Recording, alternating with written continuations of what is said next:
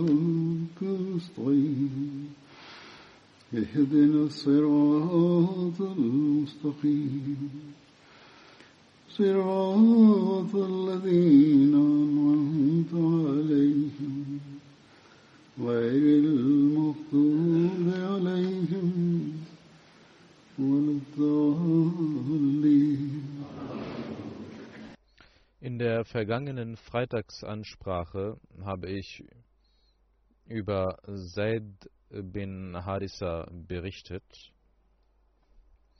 und dabei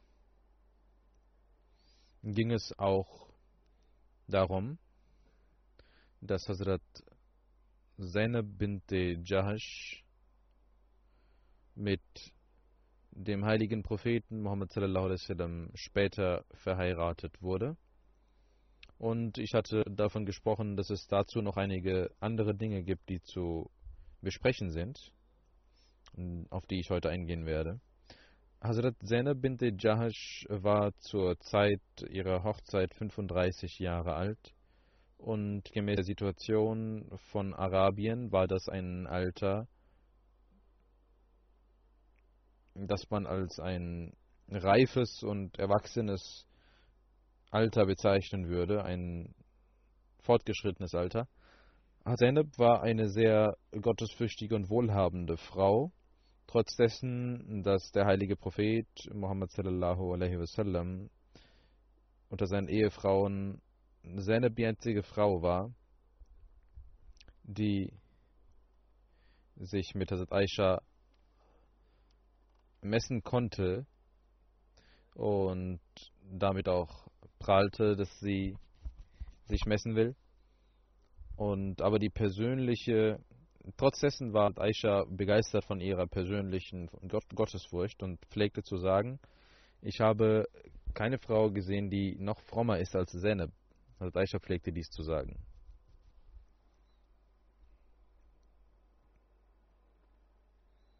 Und sie sagte, dass sie eine sehr gottesfürchtige Frau und aufrichtige Frau war und ihre Verwandten, ihre Nächsten immer gut behandelte, sehr viel spendete und in ihrer Frömmigkeit und Rechtschaffenheit immer sehr aktiv war.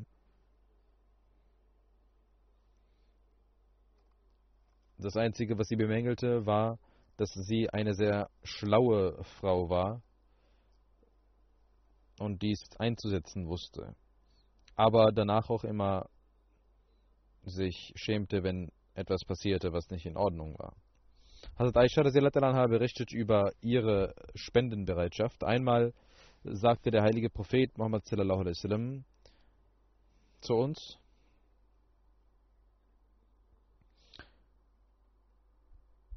diejenige von euch, die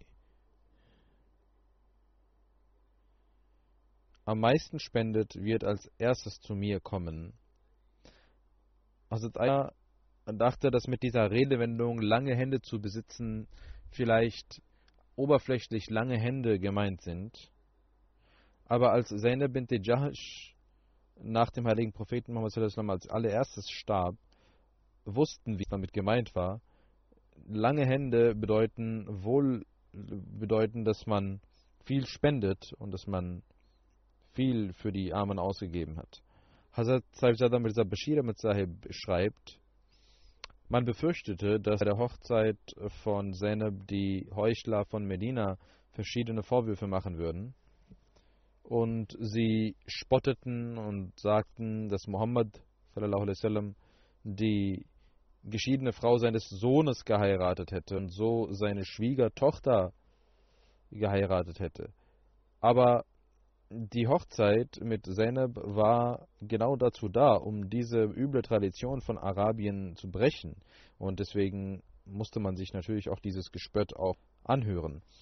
Hierbei ist es auch wichtig zu erwähnen, dass Ibn Sa'd und Tabari etc. die Hochzeit von Hazrat Zainab bint Jash eine falsche Überlieferung in der Hinsicht äh, kopiert haben und dadurch entstehen verschiedene Vorwürfe gegen den heiligen Propheten Muhammad.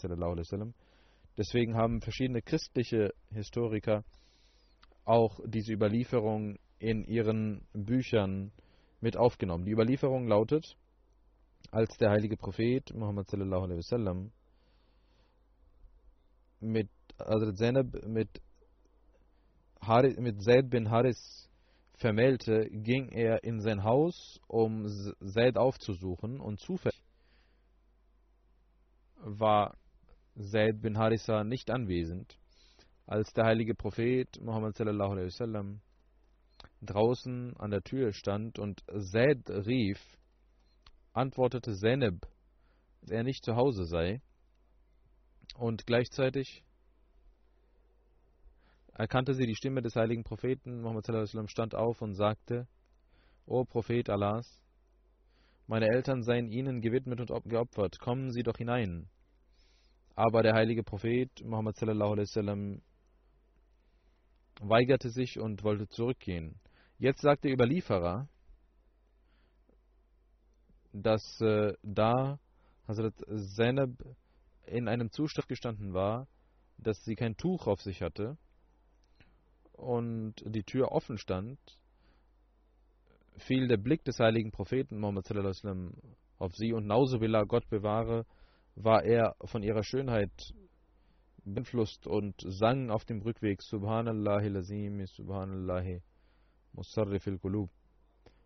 Heilig ist Allah, der der Größte ist und heilig ist Allah, der die Herzen der Menschen besitzt und sie bewegen kann, wie er will.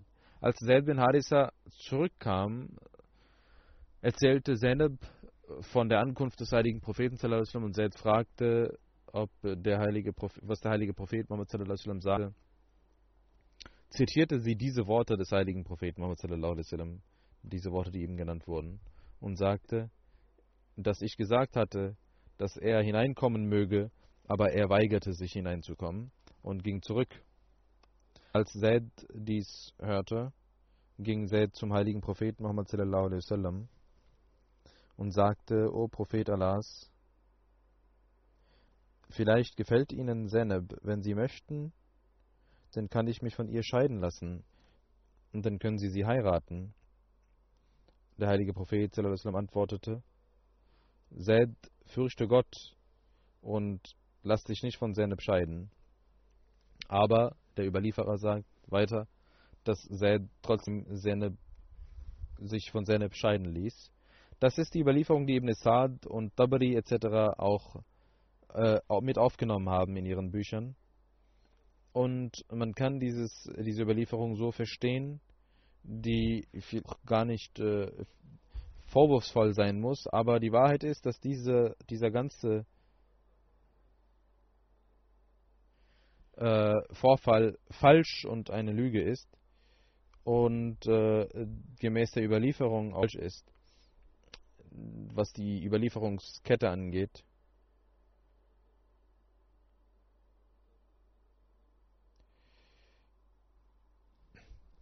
Und in dieser Überlieferung tauchen Überlieferer auf, die, denen nicht geglaubt werden kann, Waqdi und noch einer, Waqdi ist berühmt für seine Lügen und er ist sehr bekannt dafür, dass er falsche Überlieferungen äh, hat. Und es gibt keinen, der vergleichbar wäre mit ihm, was diese Lügen geht. Die Überlieferung, die Hazrat Mirza Bashir mit Sahib äh, angenommen hat, in welcher Zaid zum heiligen Propheten sallam, kam und sich beschwerte, dass Zeneb sich falsch verhalten habe, das ich auch in der letzten Khutbah genannt habe, zitiert habe und daraufhin hat der heilige Prophet Muhammad sallam, gesagt,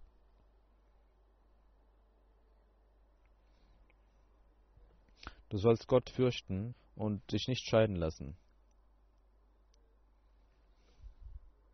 Das ist eine Überlieferung von Bukhari, die nach dem heiligen Koran in den Augen der Muslime und der Nichtmuslime die das authentischste Buch ist und niemand es äh, niemand äh, gegen Bukhari etwas sagen kann. Gemäß den Prinzipien der Rewayat, also der Überlieferungskunst, wissen wir, wie beide Überlieferungen zu stehen sind. Genauso, wenn man auch die Vernunft mit heranzieht, dann besteht kein Zweifel darin, dass die Überlieferung von Ibn Sa'd falsch ist. Denn es ist allgemein bekannt, dass Zeneb die Cousine des heiligen Propheten Muhammad war und er war sein Wali und hatte sie mit Zaid bin Harissa vermählt. Und auf der anderen Seite kann niemand dies bezweifeln, dass die muslimischen Frauen keine Parda gemacht hatten bis dahin. Äh, die Parda kam erst nach der Hochzeit von Hazrat Zainab mit dem heiligen Propheten Muhammad. In dieser Hinsicht zu glauben, dass Zainab, äh, der heilige Prophet alaihi wasallam, vorher Zainab nie gesehen hatte und dort spontan gesehen hätte und beeindruckt von ihrer Schönheit gewesen ist, das ist rein vernünftig gesehen auch falsch und eine Lüge. Und nicht mehr.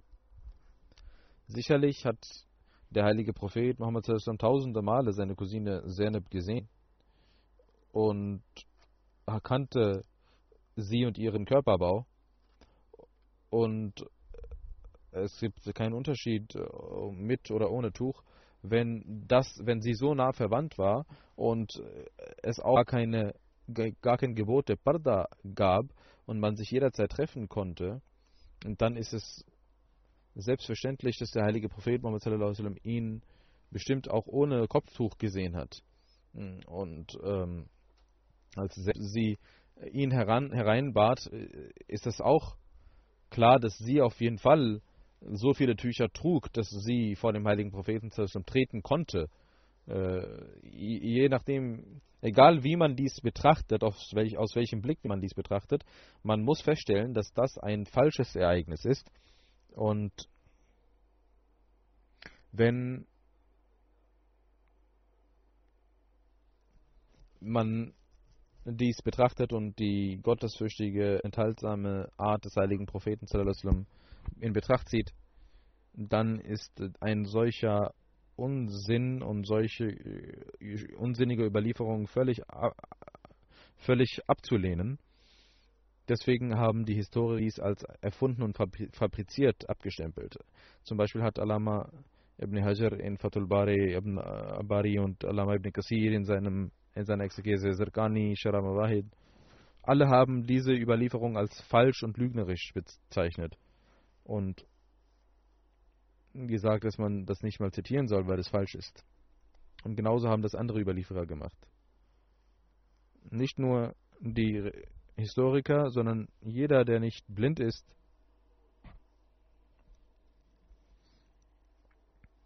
wird diese Überlieferung und wird das, was Mirza Bashir Sahib gesagt hat, gemäß dem Koran und den Ahadith,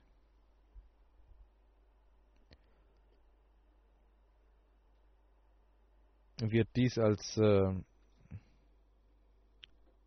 falsch bezeichnen, was die Menschen erfunden haben. Und die muslimischen Historiker, die einfach nur Überlieferungen gesammelt haben, haben diese Überlieferung ohne Recherche mit aufgenommen. Und einige Historiker haben aufgrund ihres, ihrer Vorurteile dies in ihren Büchern aufgenommen. Über diese fabrizierte Geschichte muss man auch wissen, das hat Mirza Bashir mit Sabin Siratrat und Nabin geschrieben, dass diese Zeit eine Zeit der islamischen Geschichte war, als die Heuchler von Medina sehr mächtig waren und in unter der Führung von Abdullah bin Abi bin Sulul äh, versucht wurde, den Islam zu diffamieren. Und es war deren Art, fabrizierte Geschichten zu erfinden und diese zu verbreiten, obwohl die Wahrheit eine andere war. Und sie diese völlig abwandelten und tausende Lügen erfanden und äh, solche Geschichten verbreiteten. In Suratul Ahzab steht im Heiligen Koran, dort wo über die Hochzeit von Zeneb geredet wird, wird auch über die Heuchler von Medina gesprochen, über ihre üblen Pläne und Allah sagt darüber, La illam yantahil munafiquna walladhina fi qulubihim maradun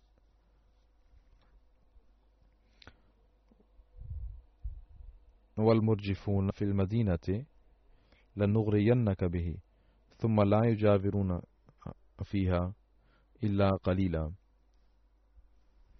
Das bedeutet, wenn die Heuchler und diejenigen, in deren Herzen eine Krankheit ist, in Medina lügnerische und falsche Nachrichten verbreiten und nicht aufhören, dies zu tun, dann, o Prophet, ist es dir erlaubt, gegen sie vorzugehen, und sie werden nicht in Medina bleiben dürfen. In diesem Vers ist davon die Rede, dass prinzipiell dieses Ereignis falsch ist. Und später ist auch davon die Rede, äh, dass Hazrat Aisha etwas vorgeworfen, etwas Gefährliches, ein gefährliches Ereignis. Und Abdullah bin Ubay und seine untreuen Gefährten verbreiteten eine falsche Nachricht, sodass die Muslime in Schwierigkeiten gerieten und einige schwachen Menschen, schwachen Muslime sogar von dieser Propaganda beeinflusst wurden. Das war also eine Zeit, die vor allem für die Heuchler eine sehr starke Zeit war und äh, ihre Lieblingsbeschäftigung war, lügnerische, falsche Geschichten über den heiligen Propheten Muhammad zu verbreiten und ihn und seine Gefährten zu diffamieren. Diese Nachrichten wurden mit einer solchen List verbreitet, dass manchmal der heilige Prophet Muhammad und seine Gefährten, das, weil sie nicht wussten, was dahinter steckt, auch nicht äh, sofort widersprechen konnten und eine Unruhe und ein Gift äh, verbreitet wurde. In einer solchen Situation kamen einige Muslime, die nicht recherchiert haben und nicht recherchieren konnten, äh, mussten konnten so beeinflusst werden und äh, Waqdi ähm, und andere Überlieferer haben dann solche falschen Überlieferungen auch angenommen.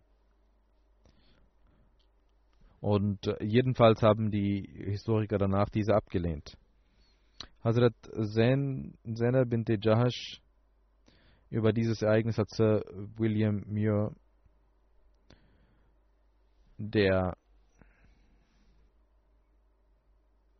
ein Historiker war,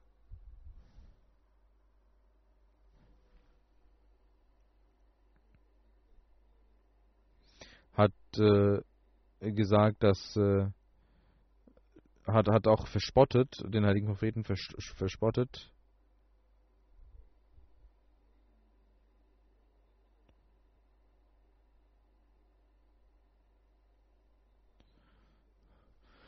Und die Muslime haben sich diesen Spott auch anhören müssen, dass äh, die sexuellen Bedürfnisse des Propheten wuchsen mit der Zeit, je älter er wurde. Und Sabedima hat über diese Erweiterung der Ehefrauen ähm, gesprochen, gesagt, dass das der Grund war, weil die sexuellen Begierden des Propheten, Gott bewahre, wachsen würden und deswegen er immer mehr Ehefrauen haben wollte. Mirza Sahib hat geschrieben, auch ich kann als Historiker ohne eine religiöse Diskussion kann ich sagen, dass wenn Ereignisse falsch dargestellt werden und ich muss dagegen vorgehen und meine Stimme dagegen erheben als Historiker.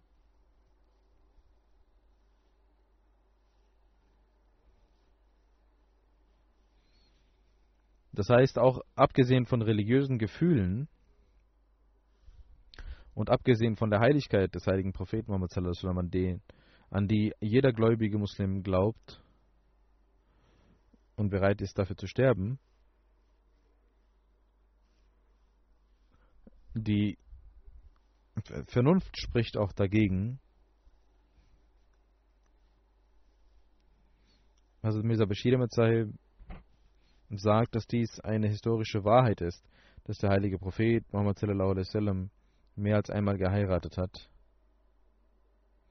Und es ist auch eine Wahrheit, dass außer Hazrat Khadija alle Hochzeiten in eine Zeit fielen, die man als Zeit des Alters bezeichnen würde. Aber ohne eine historische, ein historisches Zeugnis zu glauben, dass diese Hochzeiten, diese Eheschließungen aufgrund von körperlichen sexuellen Bedürfnissen passiert sind, entspricht nicht einem dem Anstand eines Historikers. Sir William Muir wusste, dass er im Alter von 25 Jahren eine 40 Jahre alte Frau heiratete und bis zum Alter von 50 Jahren dieses, diese Ehe als einzige Ehe weiterführte und auch danach bis zum Alter von 55 Jahren hat er eine Frau gehabt. Das war Hazrat Sauda, eine Witwe, die auch älter war. Und in dieser ganzen Zeit, die die Zeit der sexuellen Bedürfnisse ist, hat er nie an eine zweite Hochzeit gedacht. Und Sir William Muir ist sich dessen bewusst, dass als die Mekkaner den heiligen Propheten Muhammad sallallahu sallam verfolgten und Utbah bin Rabia geschickt wurde als mit einer Lektion und man ihn bat, dass er aufhören solle, diesen Glauben zu verbreiten. Und man versprach ihm viel Geld und Land und man versprach ihm die schönsten Frauen, das schönste Mädchen äh, bot man ihm an. Im Gegenzug soll er nicht deren Religion als falsch bezeichnen und seine Religion verbreiten. Und sie sagten, sie können sich aussuchen, wen sie heiraten wollen. Er war damals auch jünger und hatte mehr körperliche Kräfte als später. Aber die Antwort des heiligen Propheten Muhammad sallallahu alaihi wasallam, die er den Repräsentanten der Fürsten von Mekka gab, ist eine offensichtliche Antwort, die jeder kennt, die man nicht anzweifeln kann. Und auch das ist Sir William Muir bekannt. Die Mekkaner nannten den heiligen Propheten Muhammad bis zum Alter von 40 Jahren als einen Menschen, der voller hoher moralischer Werte war. Trotz dieser Zeugnisse schreibt William Muir, dass er im Alter von 55 Jahren und danach, ähm, wo seine körperlichen Kräfte schwindeten dass, und seine Verantwortungen wuchsen und dass er dann dieses Leben des Luxus und der Begierden führen wollte, das ist, das kann man nicht als ein vorurteilsfreies Urteil äh, bezeichnen. Das ist ein Urteil voller Ressentiments und jeder hat seine Freiheit zu sagen, was er will, aber ein vernünftiger Mensch sollte nicht etwas sagen, was gegen die Vernunft spricht. Herr Muir und seine Anhänger sollten diese Binde, Augenbinde ablegen, dann wüssten sie, dass diese Hochzeiten des heiligen Propheten wasallam im hohen Alter geschahen und ein Zeugnis dafür sind, dass sie nicht aufgrund von körperlichen Begierden stattfanden, sondern verschiedene weitere andere Gründe eine Rolle spielten. Er hat seine Jugend enthaltsam verbracht und mit einer Frau oder mit einem Zustand verbracht, mit dem er überall als Amin galt, als ein moralisch bedenkenloser und treuer Mensch. Also Mr. Bashir sagt, dass jeder Mensch, der sich mit der Geschichte auskennt, es bezeugen wird.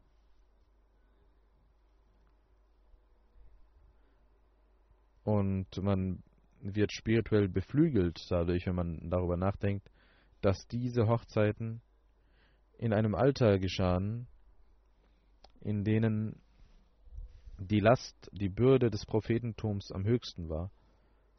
Und er war extrem beschäftigt in diesen Verantwortungen.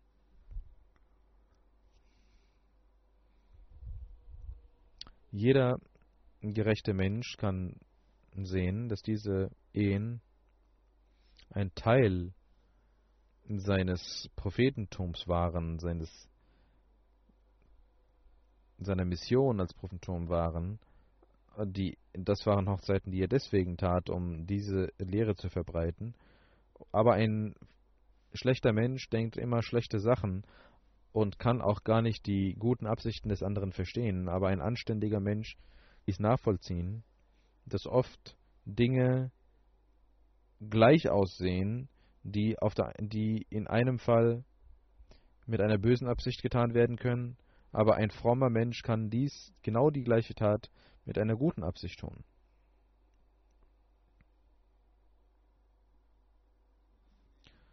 Im Islam, es muss auch klar sein, dass äh, der Sinn und Zweck der Hochzeit im Islam nicht darin besteht, dass die Menschen, dass Mann und Frau sexuell äh, Sexualierten haben, obwohl es für die Nachkommen auch erlaubt ist, sexuell näher zu kommen, aber es gibt verschiedene andere Gründe der Hochzeit, außer die sexuellen Bedürfnisse. Ein Mensch, der ein Leben verbracht hat in Reinheit, kann nicht wie ein unanständiger Mensch sein, Diejenigen, die diese Meinung äußern, sie selbst haben vielleicht unanständige Gedanken. Mehr, sagt Mirza Bashir Mitzab, kann man dazu nicht sagen über diesen Vorwurf und will ich dazu nicht sagen, außer Wallahul Musta'anu ala ma tasifun. Allah ist es, dessen Hilfe man nehmen kann über diese Vorwürfe, über Dinge, die ihr sagt. Hazrat Khalifat Masih II. hat auch in einer Liga-Ansprache über diese Hochzeit berichtet. Auch das will ich vortragen. Er sagt, der heilige Prophet Muhammad sallam, hat seine Cousine väterlicherseits mit Zaid vermählt. Wir können nicht sagen, dass der heilige Prophet Muhammad nicht Istrada gemacht hatte, nicht gebetet hätte nicht Gott vertraut hätte. Das alles hat er sicherlich getan, der heilige Prophet Muhammad. Er hat auch Istikhara gemacht, er hat auch gebetet. Aber trotz dessen hat Allah dies, diese Mühe nicht zum Erfolg gebracht. Er sagt, der Grund, der eigentliche Grund dafür ist, dass Allah auf die Menschen klar machen wollte, dass der heilige Prophet Muhammad sallam, keine männlichen Nachkommen hat, sei es natürliche Kinder oder seien es adoptierte Kinder, gemäß dem Gesetz äh, der Zeit. Auf natürliche Weise hat er auch keine Söhne gehabt und gemäß äh, den damaligen Gesetzen hat er aber ein Kind adoptiert gehabt im, in Verkörperung von Zaid, den man als Ibn Muhammad, den Sohn von Muhammad bezeichnet. Aufgrund des Nigas mit, mit Zainab hat Allah klargemacht, dass die eigentlichen Kinder nur die sind, die leibliche Kinder sind. Die Kinder, die man adoptiert, sind nicht wahre leibliche Kinder, sind keine natürlichen Kinder. Sie können nicht als wahre Nachkommen bezeichnet werden. Und die Scharia hat ihre Gesetze nicht für äh, adoptierte Kinder festgelegt, so wie für leibliche. Deswegen war es wichtig, dass der einzige Weg war, um das zu brechen, dass der heilige Prophet sallam, mit der Ex-Ehefrau von Zaid heiraten würde. Allah wollte nicht, dass ihre dass sie sich wieder verstehen und er ließ sie scheiden, obwohl der heilige Prophet sallam dafür betete und Istikhara gemacht hatte und Gott vertraut hatte. Aber das göttliche, die göttliche Weis Weisheit bestand darin, dass Said seine Ehefrau sich von seiner Ehefrau scheiden ließ und sie den heiligen Propheten heiraten würde, damit es gezeigt würde, dass leibliche Kinder und adoptierte Kinder verschiedene Sachen sind. Das hat auch das Muslim Anhu erläutert, dass dies auch Hikmat, die Weisheit dahinter ist, hinter dieser Hochzeit.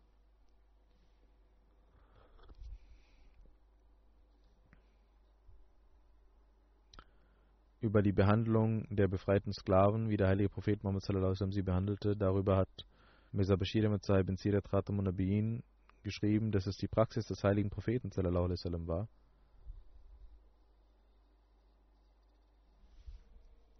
Dass er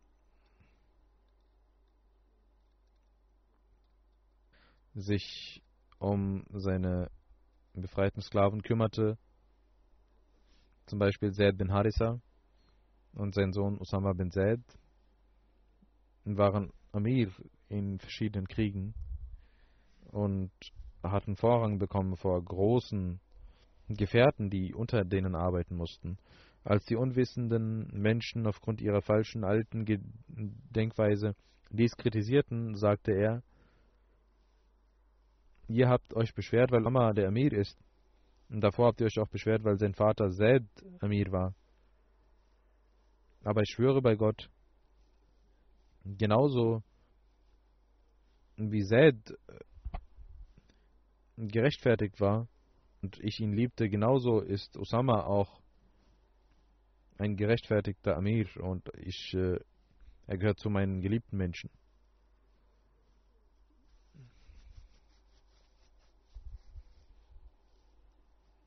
Hier geht es um die islamische Gerechtigkeit und die Gefährten wussten, dass der Islam im Islam es keine Rolle spielt, ob jemand ein Sklave war oder ein der Sohn eines Sklaven war oder von einem höheren oder minderwertigen Stamm angehört in den Augen der Leute. Das kann nichts heißen.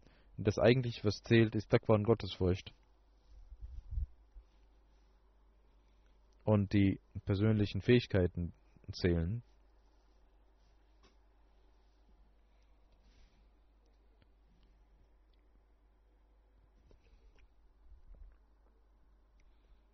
Er hat seine Cousine, die Tochter seiner Tante, mit Zaid vermählt. Und im ganz heiligen Koran gibt es nur einen Namen eines Gefährten, das ist der Zaid bin Harissa.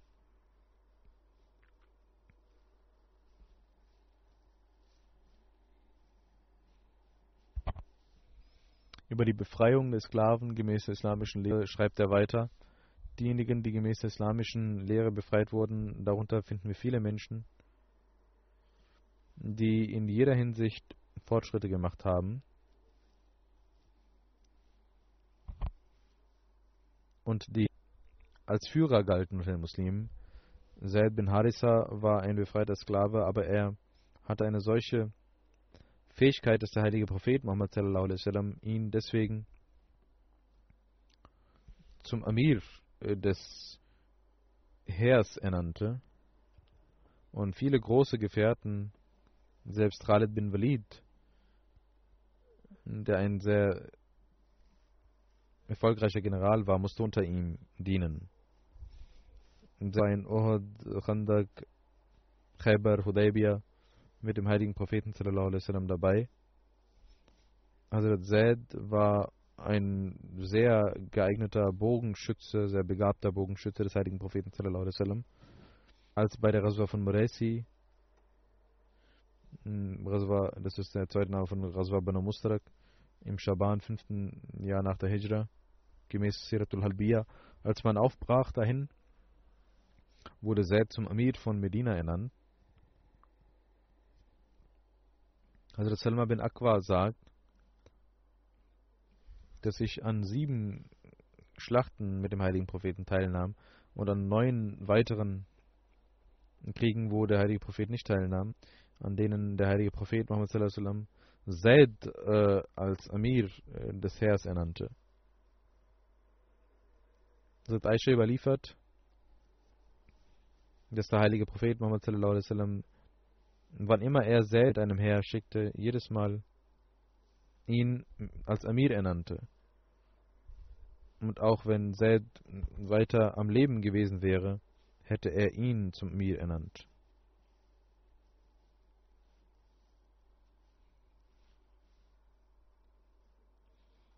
Also Mirza Bashir schreibt in Sirat Khatam und Nabiyin bei der Raswa von Safwan, die man auch als Raswa, die erste Raswa von Badr bezeichnet, im zweiten Jahr nach der Hijra. Darüber heißt es, dass nach dem Raswa Ushera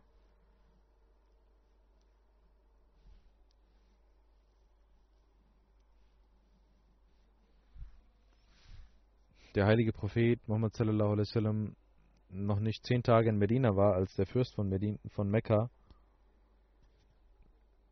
Urs bin Jabir, äh, nach Medina aufbrach und drei Meilen von Medina angriff und die muslimischen Kamele etc. stahl. Als der heilige Prophet davon erfuhr, ernannte er Zaid bin Harissa zum Amir in Medina und ging mit einer Gruppe von Muhajirin von außerhalb hinter ihm her und bei Safwan verfolgte man ihn. Er konnte aber entfliehen. Das wird auch als Raswa Badr Ula bezeichnet. Die erste Raswa von Badr, die auch schon erläutert wurde. Raswa Ushaira. Darüber möchte ich kurz sagen. Als der heilige Prophet Muhammad sallallahu alaihi wasallam davon erfuhr, was die Quraysh vorhaben,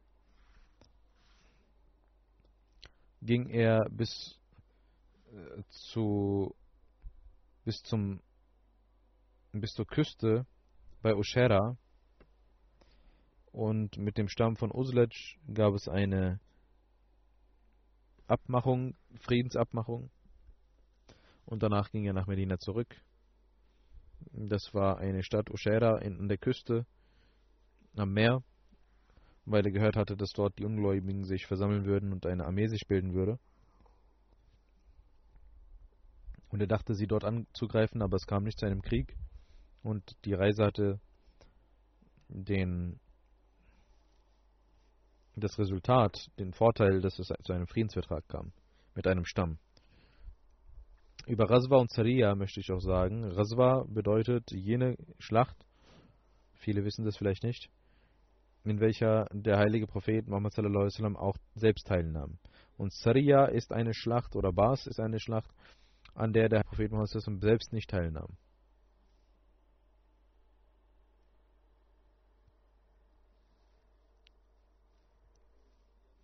Raswa und Sariya, es ist auch wichtig, dass für den Dschihad mit dem Schwert es nicht wichtig ist, dass dies als Rasor oder Sariya bezeichnet wird, sondern jede Reise, die im Zustand des Krieges passiert ist, gilt als Raswa, egal ob da mit dem Schwert gekämpft wurde oder nicht.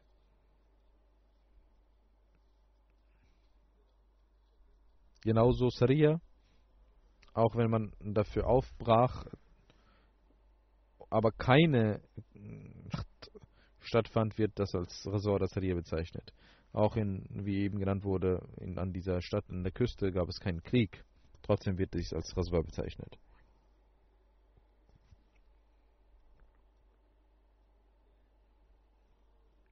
Beim Aufbruch von Badr hatte der heilige Prophet Muhammad sallallahu alaihi wasallam Zaid bin Harissa nach Medina geschickt, mit er den Medinensern die frohe Botschaft geben konnte, dass man den Sieg errungen hatte. Und, die, und er tat dies. Die Gefährten von Medina waren sehr erfreut, aber waren auch betrübt, dass sie selbst nicht teilnehmen konnten. Und diese frohe Kunde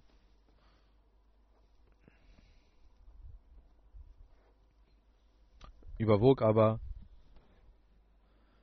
Vor allem gab es eine Nachricht, die der Tod von Ruqayya, der Tochter des heiligen Propheten, die auch die Ehefrau von Usman war, und Usman und die Muslime waren sehr betrübt. Ähm, und das Usman konnte auch nicht teilnehmen an dieser Raswa.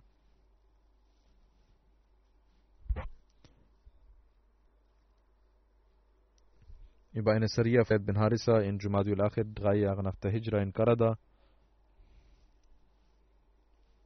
heißt es, darüber schreibt also Mirza Bashir Sahib, dass Banu Sulaim und Banu Qattafan die Muslime angriffen, aber als diese Angriffe aufhörten, mussten die Muslime fliehen. Die Quraysh gingen an der Küste von Hijaz entlang im Norden, aber sie hatten diesen Weg nun verlassen, weil viele dieser Stämme zu Muslimen wurden und die Quraysh dies vermeiden wollten. In einem solchen Zustand, sie dachten sie, dass das eine gefährliche Strecke war. Und sie nahmen einen anderen Weg, den Najdi-Weg, der in Richtung Irak ging und äh, in der Nähe waren die Feinde der Muslime. In dem zweiten Weg, statt des ersten, wo die muslimischen Verbündeten waren. Und es waren Stämme beim zweiten Weg, die auch die Feinde der Muslime waren. Sulaim und Watfan. In Jumadiul Akhir, im Monat Jumadiul Akhir, hatte der heilige Prophet die Nachricht erhalten, dass die Quraysh von Mekka äh, den Weg von Najad nehmen würden. Es ist offensichtlich, wenn die dass äh, der Najdi-Weg auch gefährlich war, weil auf diesem Weg ihre Vermündeten waren, die wie die Quraysh äh, nach dem Blut der Muslime dürsteten und die Quraysh würden sich mit ihnen verbinden und äh, Medina vielleicht angreifen oder ein etwas anderes vorhaben.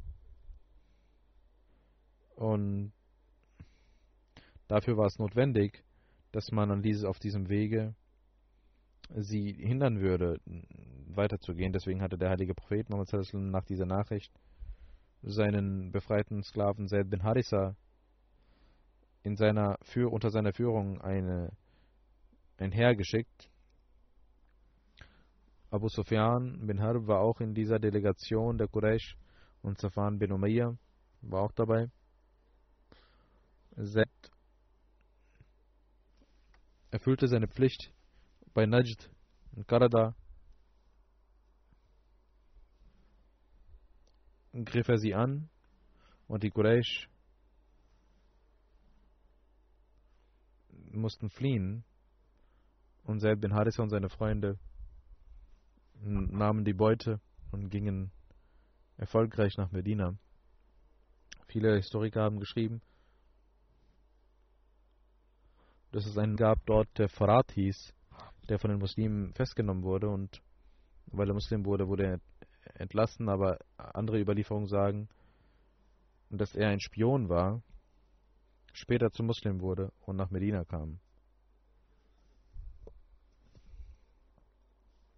Hazrat Aisha überliefert, dass Zaid bin Haritha nach Medina zurückkam.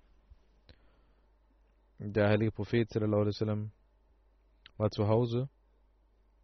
Hazrat Zaid kam und klopfte an der Tür.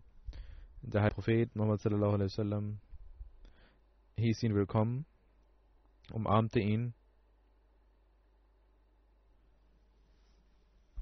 und küsste ihn.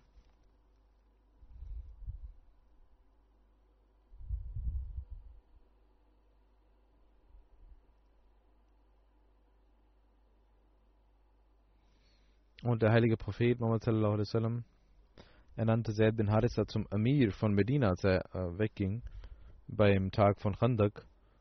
Er hatte auch Zaid bin Harissa die Fahne in der Hand. Es wird vielleicht auch noch andere Details darüber geben. Ich werde nun über eine traurige Nachricht berichten. Ist das Janaza schon da?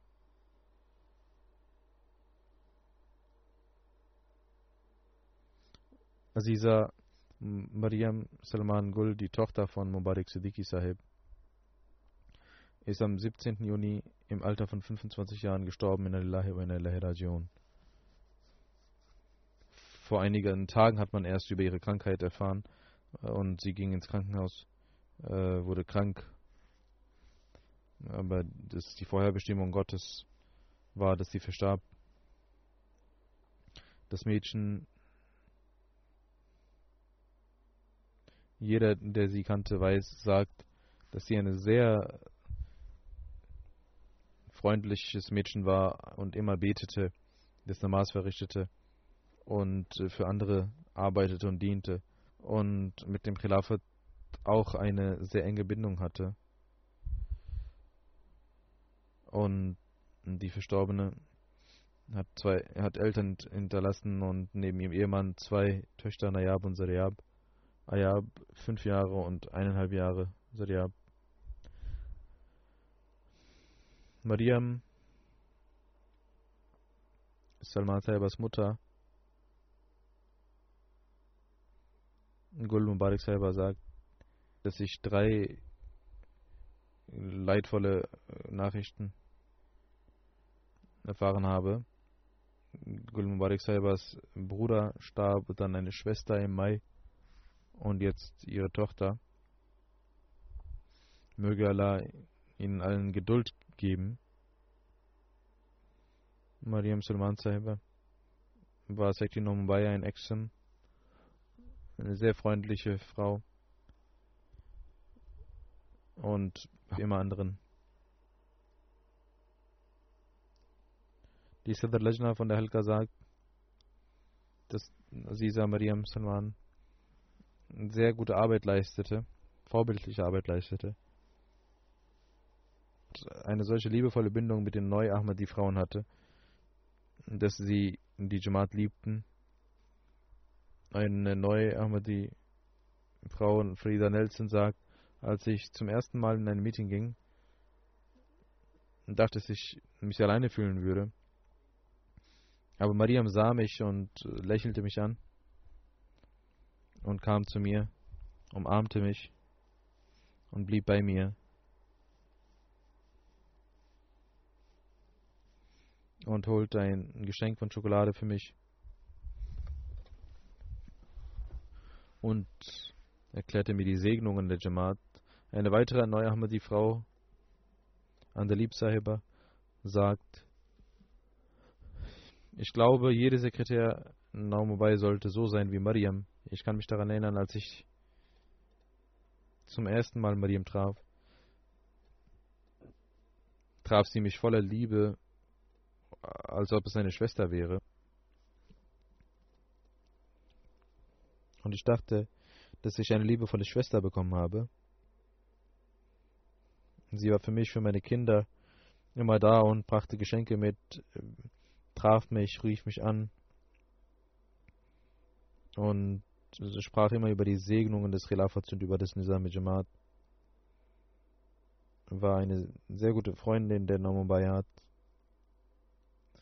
Und äh, wir konnten an dem Jamaat-Programm wegen ihr teilnehmen. Und Amubaya sagt, aufgrund ihrer Erziehung bin ich nur die Generalsekretärin meiner Halka.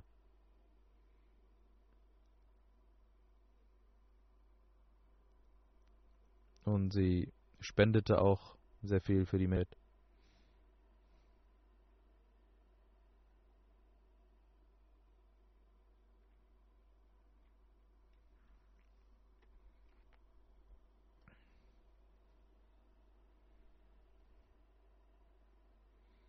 Der Vater von Mariam, Mubarak Siddiqui Sahib, schreibt, dass sie immer die Khutbah hörte, in jeder Sache den Glauben den Vorrang vor der Welt gab. Zwei Tage vor dem Tod war die mittlere Schule und Mariam war in, im ICU und ich sagte ihr, dass ich nicht an der Schule teilnehmen möchte und zu dir komme. Ich würde um Entschuldigung bitten, aber Mariam sagte nein, sorgen Sie sich nicht um mich, und Sie sollten nicht wegen mir das Maatprogramm verlassen und gehen Sie an der Shura, weil der verheißene Messias Islam, wir haben ihm versprochen, dass wir den Glauben Vorrang gewinnen werden der Welt. Sie schrieb auch Gedichte auf Englisch. Und eine Zusammenfassung eines Gedichtes lautet, sie sagt, wenn du etwas Gutes machst, werden Schwierigkeiten auf dich kommen und die Leute werden deine Aufrichtigkeit bezweifeln. Lass die Leute tun, was sie tun, und du sollst weiter in deiner guten Absicht. Sie hat auch in Urdu ein Gedicht über das Khilafat geschrieben.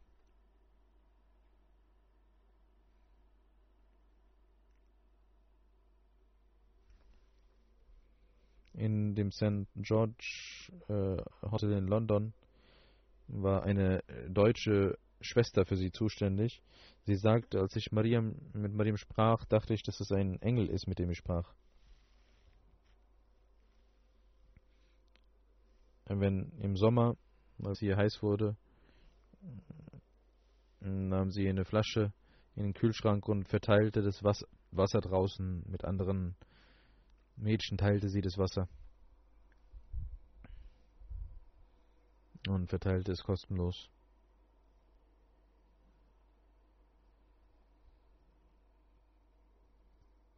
Es kamen viele Engländer, die von ihr dann diese Dinge nahmen. Eine englische Frau fragt Mariam, warum hast du vor deinem Haus dieses Wasser und diese Schokolade äh, aufgestellt und verteilst dies? Sie sagt, die Kinder sind eine Woche lang frei und ich möchte die ganze Woche lang dies tun. Und äh, sie Frau sagte, ich nehme die Kinder, ich spende, ich gebe tausende Pfund aus und habe trotzdem keinen Spaß, wenn ich die Kinder mitnehme, aber das, du hast ja Spaß schon daran, indem du vor deiner Haustür den Menschen dienst. Sie war immer die Erste, die Salam machte und anderen fragte, wie es ihnen ging. Und fragte stets, wie es ihnen ging. Sie hatte auch den die Fähigkeit, dass sie immer die Vorzüge der Menschen in den Vordergrund stellte, lächelte immer zu, war immer, hatte immer großes Vertrauen in Gott gehabt und war immer dankbar gegenüber. Möge Allah ihr gegenüber barmherzig und gnädig sein, vergeben.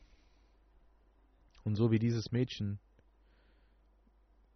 ihre Hoffnung an Gott hatte, möge Allah noch mehr mit ihr Liebe zeigen und sie in Liebe aufnehmen, ihre Ränge erhöhen und ihre Töchter immer beschützen. Und alle Gebete, die sie für ihre Töchter gemacht hat, möge Allah sie akzeptieren und annehmen und auch ihren Eltern viel Geduld schenken. Sie sind zufrieden, im Wohlgefallen Allahs möge dies so sein und mögen sie auch ihre Töchter aufziehen. Möge auch der Ehemann ihnen Liebe geben wie ein Vater und wie eine Mutter. Nach dem Jumma werde ich äh, dies, das Namaz Janaza dieses Mädchens verrichten. Alle sollen daran teilnehmen.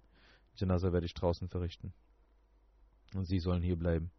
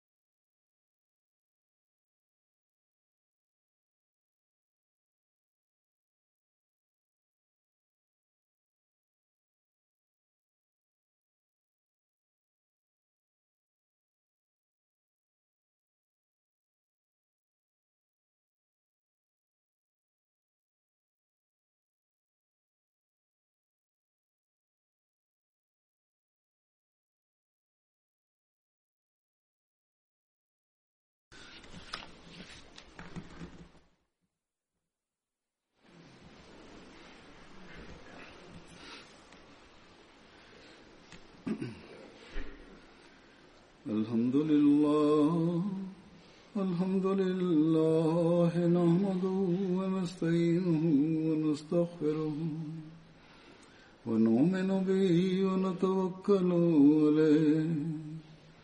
ونعوذ بالله من شرور أنفسنا ومن سيئات أعمالنا. من يهده الله فلا مضل له ومن يضلل فلا هادي له. ونشهد أن لا إله إلا الله ونشهد أن محمدا عبده ورسوله. عباد الله رحمكم الله. إن الله يأمر بالعدل واللسان وإيتاء ذي القربى وينهى عن الفحشاء والمنكر والبغي يعظكم لعلكم تذكرون اذكروا الله يذكركم وادعوه يستجب لكم ولذكر الله أكبر